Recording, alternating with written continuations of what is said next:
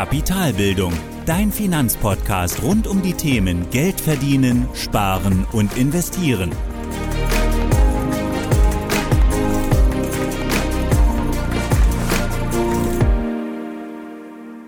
Hallo und willkommen zu einer weiteren Folge meines Podcasts. Ich bin Thorsten von Kapitalbildung und heute sprechen wir über die vorhandenen Ordertypen. Also alle Orderzusätze, sowas wie Limit, Stop-Loss, Stop-Buy, dynamischer Stop-Loss und so weiter. Außerdem gibt es zum Schluss wieder meine persönliche Einschätzung und eben auch meine Erfahrungen mit diesen Orderzusätzen. Lass uns mit dem heutigen Thema starten und wir schauen zuerst einmal ganz allgemein auf die vorhandenen Ordertypen oder auch Orderzusätze. Bevor wir das aber machen, möchte ich noch kurz sagen, dass diese Zusätze, über die wir gleich sprechen, immer jeweils für den Kauf und auch Verkauf gelten. Bis auf eine Ausnahme, die wir uns dann am Schluss anschauen. Also, eben einmal, wenn du die Aktie kaufst, eine Kauforder und einmal, wenn du die Aktie verkaufen möchtest, also eine Verkauforder. Also diese Zusätze gelten immer für Kauf oder Verkauf, bis wie gesagt auf eine Ausnahme. Und es gilt natürlich ähm, für ETFs, Anleihen, aktive Fonds, aber wir sprechen jetzt hier in dieser Podcast-Folge mal über Aktien, denn für die gilt das natürlich auch. Also für jede Order an der Börse, für jeden Kauf, Verkauf an der Börse gibt es diese Zusätze.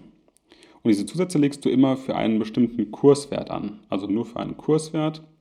Also auch wenn du beispielsweise 10 Anteile Apple-Aktien kaufen möchtest, legst du die Zusätze, sowas wie das Limit beispielsweise immer anhand des Kurswertes für eine Aktie, also für einen Anteil fest. Lass uns also mal anschauen und uns den ersten Ordertyp anschauen. Der erste Ordertyp, das ist das Limit, also Kauforder Limit oder Verkaufsorder Limit. Und mit einer Kauforder Limit legst du eben den maximalen Preis fest oder Kurswert fest, den du bereit bist für eine Aktie zu bezahlen. Also die Order löst eben erst dann aus, wenn die Aktie diesen Kurswert erreicht oder darunter liegt. Und die Idee ist eben hier, dass du nicht zu teuer kaufen möchtest. Also sagen wir, die Aktie ist aktuell bei einem Wert von 100 Euro pro Anteil. Du möchtest aber erst kaufen, sobald die Aktie auf den Wert 90 Euro gefallen ist, also auf den Kurswert 90 Euro.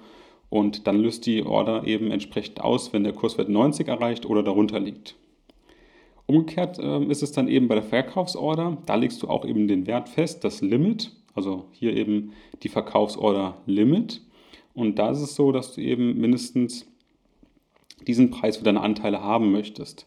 Heißt also, dass du nicht ähm, unter diesem Wert deine Anteile verkaufen möchtest. Du willst sie eben nicht zu günstig verkaufen.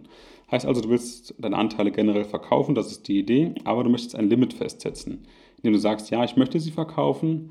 Beispielsweise ist der Kurswert gerade bei, wie eben auch, bei 100 Euro. Du möchtest sie aber eben nicht unter 90 Euro verkaufen, beispielsweise. Dann ist es eben so, dass eben, solange der Wert über den 90 Euro liegt, auch deine Verkaufsorder ausgelöst wird. Liegt der Wert allerdings noch unter den 90 Euro, löst, der, löst diese Order eben entsprechend erst aus, wenn der Wert auf 90 Euro liegt oder eben darüber. Das ist also hier dann der erste Zusatz Limit als Kauforder oder auch, oder auch als Verkaufsorder. Damit kommen wir dann zum zweiten Zusatz. Und zwar das ist der Stop also Kauforder mit Stop Buy oder Verkaufsorder dann eben genannt Stop Loss. Und mit einem Stop Buy legst du eine Kauforder an, die ausgeführt wird, wenn der festgelegte Kurs erreicht oder überschritten wird. Und die Idee dahinter ist eben bei der Stop Buy Order in steigende Kurse zu investieren. Also du willst an starken Aktien partizipieren. Wenn du also hier merkst beispielsweise, eine Aktie hat aktuell einen Wert, der stagniert und sobald sie wieder steigt, möchtest du entsprechend auch partizipieren und auch dort einsteigen. Also du siehst das eben als Kaufsignal und da ist dann die Idee, eben einzusteigen, wenn die Order oder wenn der Aktienwert steigt. Hingegen bei dem Stop-Loss als Verkaufsorder ist es so, dass sie eben entsprechend erst auslöst, wenn die Aktie einen bestimmten Wert erreicht oder unterschreitet. Und damit kannst du deine Verluste begrenzen oder eben verhindern. Das ist zumindest die Idee, sodass du eben deine Gewinne, die du vorher gemacht hast, vielleicht nicht ganz verlierst. Du verkaufst also, wenn die Kurse am Fallen sind und nimmst noch im besten Fall die möglichen Gewinne mit, die du vorher gemacht hast. Du siehst also hier Limit und Stop, also den ersten Zusatz, den wir uns angeschaut haben, Limit, jetzt mit dem zweiten Zusatz Stop, die funktionieren genau gegenteilig. Also einmal Limit möchtest du eben entsprechend nicht teuer einkaufen bzw. günstig verkaufen. Und bei Stop möchtest du eben an starken Aktien partizipieren, also bei steigenden Kursen einsteigen. Und beim Stop-Loss-Verkaufsorder oder bei der Stop-Loss-Verkaufsorder eben im besten Fall die Gewinne oder beziehungsweise die Verluste begrenzen. Damit kommen wir dann zum dritten Zusatz, das ist das Stop-Limit, also Kauforder Stop-Buy-Limit und als Verkaufsorder Stop-Loss-Limit. Und hierbei handelt es sich um eine Kombination aus den ersten beiden ähm, Zusätzen, Stop- und Limit-Zusatz. Und bei einem Stop-Buy-Limit legst du einen Wert für den Stop fest und einen Wert für dein Limit. Und dabei ist das Limit eben höher als dein Stop-Wert. Und somit stellst du sicher, dass dein Stop-Zusatz eben nicht dazu führt, dass du zu beliebig oder dass du zu einem beliebig großen Kurswert den Titel kaufst, sondern dass du noch eben eine gewisse Grenze setzt mit dem Limit. Das heißt also, du legst einen Korridor fest. Sagen wir also beispielsweise, du möchtest kaufen in einem Bereich von 90 bis 110 Euro und aktuell liegt der Kurswert bei, sagen wir, 80 ähm, Euro. Heißt also, sollte der Kurs jetzt steigen, ist es so, dass du ab den 90 Euro mit dabei bist, deine Order auslöst. Sollte aber irgendwann der Kurswert über diese 110 Euro geben, also das Limit, was du festgelegt hast, dann steigst du eben nicht mehr ein, was bei einem Stop-Order eben entsprechend oder bei einem Stop-Buy so wäre, dass du nach oben hin komplett offen bist. Also du auch für einen Wert von 200 Euro pro Kurswert kaufen würdest. Und das kannst du eben mit dem Stop-Limit oder mit dem Stop-Buy-Limit entsprechend begrenzen. Das gleiche gilt auch umgekehrt für das Stop-Loss-Limit. Also du legst wieder zwei Werte fest, einen für den Stop und einen für das Limit.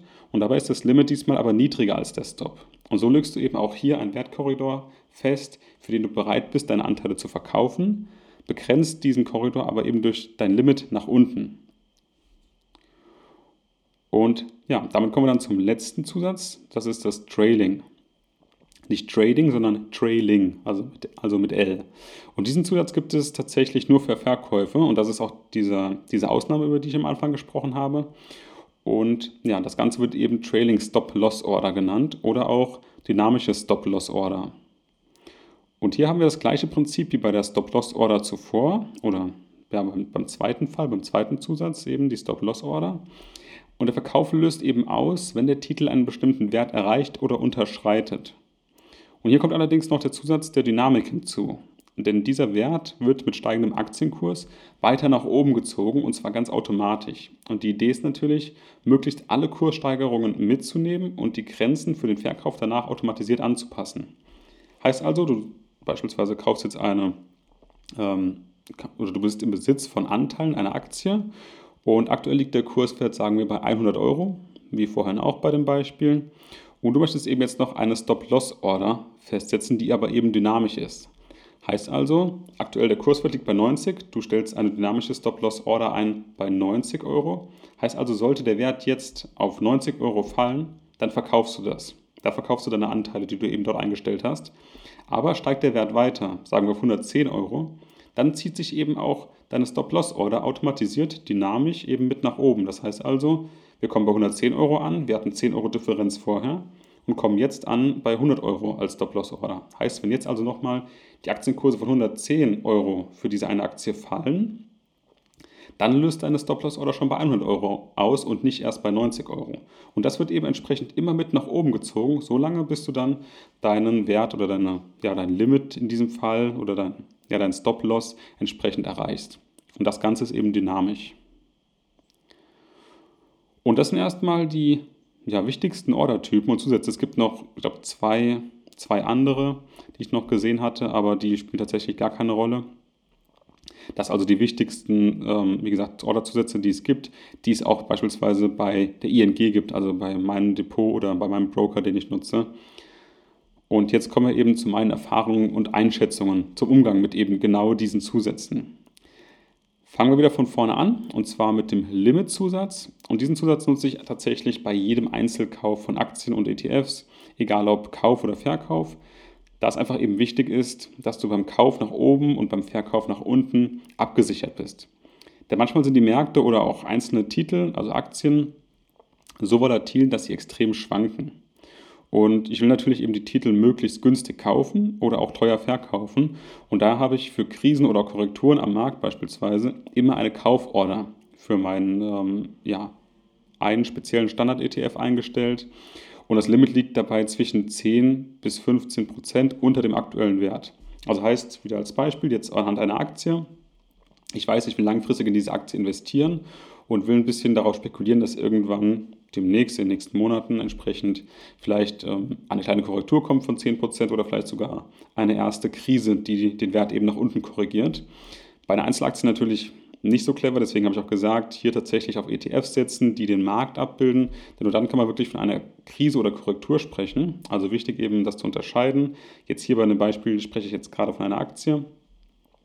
Heißt also, Aktienwert gerade 100 Euro und ich setze jetzt eine Limit Order zum Kaufen, also eine Kauforder mit Limit, auf, sagen wir jetzt in dem Fall 85 Euro. Also sollte der Kurs für diese Aktie auf 85 Euro fallen, dann mache ich einen Einmalkauf von einem gewissen Wert oder von gewissen Anteilen, einer Anzahl von Anteilen, um eben hier entsprechend günstig zu kaufen. Und diese Order kann ich eben entsprechend lang begrenzen, also auf drei Monate, einen Monat oder auch das Maximum. Und das Maximum sind hier in den meisten Fällen auch drei Monate, manchmal auch sechs Monate und versuche diese eben so lange zu setzen, dass man dann eben, wenn die Kurse fallen, es Korrekturen gibt oder auch vielleicht der erste Abschwung einer Krise da ist, dass man hier entsprechend günstig nachkaufen kann. Und genau das ist auch der Grund für meine Cashquote. Über die Cashquote hatten wir auch schon gesprochen in einer vorigen Folge, um eben genau solche Situationen nutzen zu können. Also möglichst günstig zu kaufen. Und das mache ich allerdings nur für ETFs, wie gesagt, aber nicht für Einzelaktien. Und genau dafür nutze ich eben aber auch die Limit-Funktion auch wenn ich mal Aktien verkaufen will, die ich langfristig nicht als gute Geldanlage mehr sehe, mache ich das auch genauso, auch mit dem Zusatz des Limits.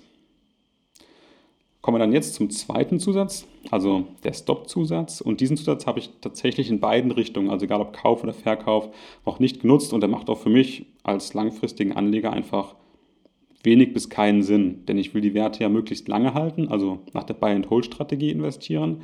Und ich würde sie ja daher auch eben oder dir auch eben nicht empfehlen, ähm, diesen Zusatz zu nutzen, aber für das Trading vielleicht, egal in welcher Frequenz, Day-Trading, ähm, was auch immer, hat der Zusatz vielleicht seine Daseinsberechtigung. Hier aber beim langfristigen Vermögensaufbau aus meiner Sicht keinen bis wenig Sinn.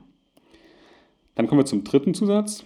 Stop-Limit als Kauf oder auch Verkauf. Und hier gilt eben das gleiche wie beim Stop-Zusatz zuvor. Völlig uninteressant für den langfristigen Vermögensaufbau. Vergiss es einfach. Und nun der letzte Zusatz, der Trailing Stop-Loss-Order oder auch dynamische Stop-Loss-Order. Und auch hier habe ich die gleiche Meinung wie bei den vorigen Zusätzen. Allerdings habe ich hier auch in der Vergangenheit schon meine eigenen Erfahrungen gemacht. Denn die Idee dahinter, die mit der Stop-Loss-Order dahergeht oder einhergeht, oder dem dynamischen Stop-Loss-Order einhergeht, die fand ich tatsächlich schon ganz gut, hat mich fasziniert und macht in der Theorie auch wirklich Sinn. Weil du kaufst eine Aktie beispielsweise zu einem bestimmten Kurs und in der Regel steigen Aktien ja in ihrem Wert. Und wenn du jetzt eben die Verkaufsschwelle dem steigenden Kurswert automatisiert anpassen lässt, kannst du eben nach einiger Zeit eigentlich nur Gewinne machen und das klappt aber eben nur in der Theorie. Und das ist auch die Idee dahinter. Oder eben vielleicht bei wenigen ausgewählten Zufällen. Und ja, das hat auch mal funktioniert bei ähm, einem Fall bei mir, aber bei den allermeisten Fällen, also ich glaube, ich hatte das ausprobiert, also bestimmt zehnmal oder mehr. Es hat vielleicht einmal funktioniert ähm, mit wirklich kleinen Gewinnen oder mit einer kleinen Rendite am Schluss. Ähm, aber es funktioniert in den allermeisten Fällen eben nicht. Denn klar ist, die Aktienkurse steigen in der Regel, ja, aber eben nur langfristig gesehen. Und kurzfristig sind hier eben definitiv auch größere Schwankungen dabei, sodass meine Idee eben oder die Idee hinter diesem Ordertyp eben generell nicht aufgeht. Denn der Verkauf wurde bereits ausgelöst, als ich eben noch nicht im Gewinnbereich der Aktie war. Das heißt ja nämlich, ich habe ja eine Aktie und ich will sie beispielsweise bei 100 Euro verkaufen. Aktuell liegt sie bei 110 Euro und, oder bei 100 Euro, möchte sie bei 100 Euro verkaufen. Und dann ist es eben vielleicht so, dass die Aktie vielleicht sofort einen Ruck macht nach unten und ich sie dann eben verkaufen muss. Und diese Gewinnschwelle oder die Frage, wie setze ich denn diese, diese Schwelle des Verkaufs also wie groß ist denn meine Prozentzahl, die ich da eben habe zwischen, ich will der Aktie möglichst Raum geben, auch schwanken zu können, aber ich möchte eben auch nicht zu viel Risiko eingehen und dann eben die Rendite wieder verlieren, die ich mir erspielt habe. Und das ist eben extrem schwer einzuschätzen und macht eben bei Einzelaktien gerade auch extrem wenig Sinn, da hier eben gerade auch diese sehr volatil sind. Vielleicht klappt das mit ETFs besser, aber auch davon habe ich mich komplett verabschiedet, ähm, weil ich einfach mein Geld eben seit vielen Jahren jetzt auch, das ist schon Jahre her, als ich das damals probiert habe, langfristig anlege und ich würde die Rendite oder die Gewinne, die ich daraus ja, erwirtschafte oder eben bekomme, ohnehin wieder reinvestieren. Und äh, daher kann ich das Geld auch einfach sofort passiv investieren und eben für eine lange Zeit für mich arbeiten lassen, also ganz nach der Buy-and-Hold-Strategie. Also, mein Fazit zu den Ordertypen oder Zusätzen ist also, wie du dir denken kannst, bis auf das Limit für Kauf und Verkauf brauchst du eigentlich keine Zusätze. Zumindest nicht dann, wenn du langfristig investieren möchtest. Und darum geht es ja auch bei Kapitalbildung. In anderen Bereichen sind die Zusätze eventuell hilfreich und auch durchaus vielleicht notwendig, nicht aber beim langfristigen Vermögensaufbau, ähm, bei dem du eben einmal kaufst und dann lange hältst. Auch ich musste das erstmal ja, lernen, verstehen, meine Erfahrungen vielleicht sammeln, vielleicht geht es dir auch so, vielleicht bist du auch schon über den Punkt hinaus. Aber vielleicht kannst du dir eben auch diesen Fehler sparen, die Mühe sparen und einfach auch von meinen Fehlern lernen. Und ja, damit kommen wir dann auch zum Ende der heutigen Folge. Wieder einmal vielen Dank fürs Zuhören und ich hoffe, du konntest wieder etwas mitnehmen, etwas lernen. Vielen Dank und bis zum nächsten Mal. Das war die heutige Podcast-Folge von Kapitalbildung. Alle wichtigen Links und Infos findest du in den Show Notes.